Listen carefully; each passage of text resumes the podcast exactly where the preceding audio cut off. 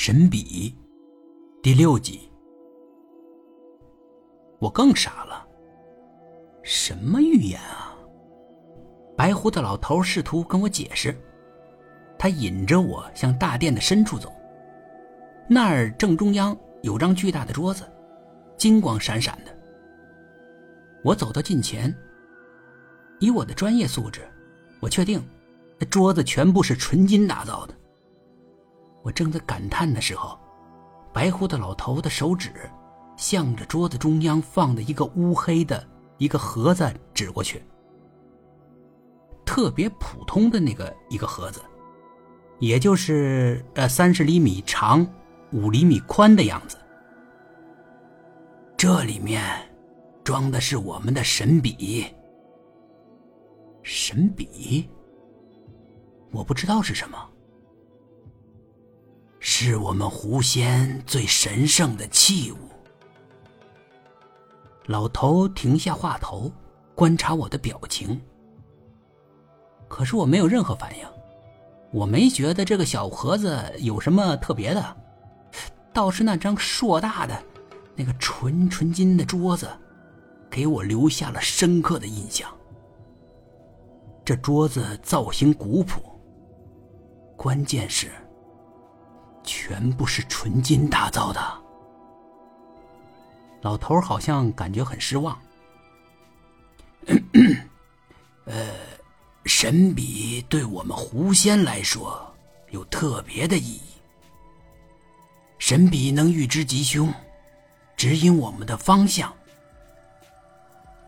我仍然没有触动。老头更失望了。连那个美丽的姑娘也轻轻叹了口气。大概我的反应跟他们预想的不太一样，但老头还得继续给我介绍下去。在我们的预言里面，我们狐仙这个最神圣的宝贝将由一个人类掌管。这个人类将帮助我们狐仙呐重获和平。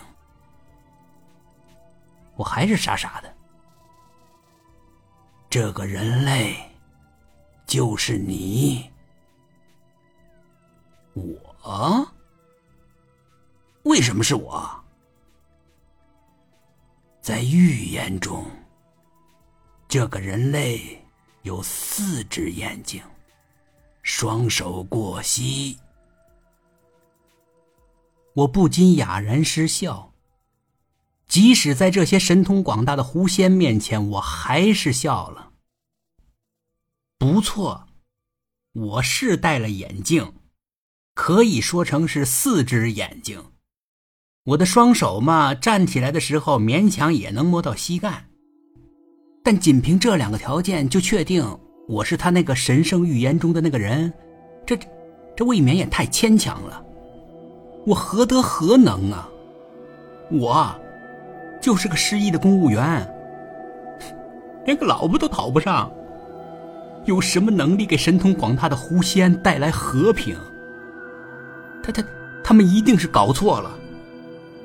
我把我的想法告诉了他们，请他们别搞错了，耽误他们的大事儿。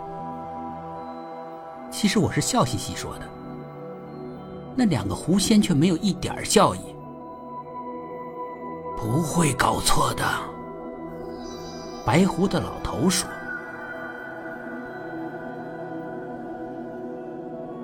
本集故事播讲完毕，点击上方的订阅，订阅不迷路。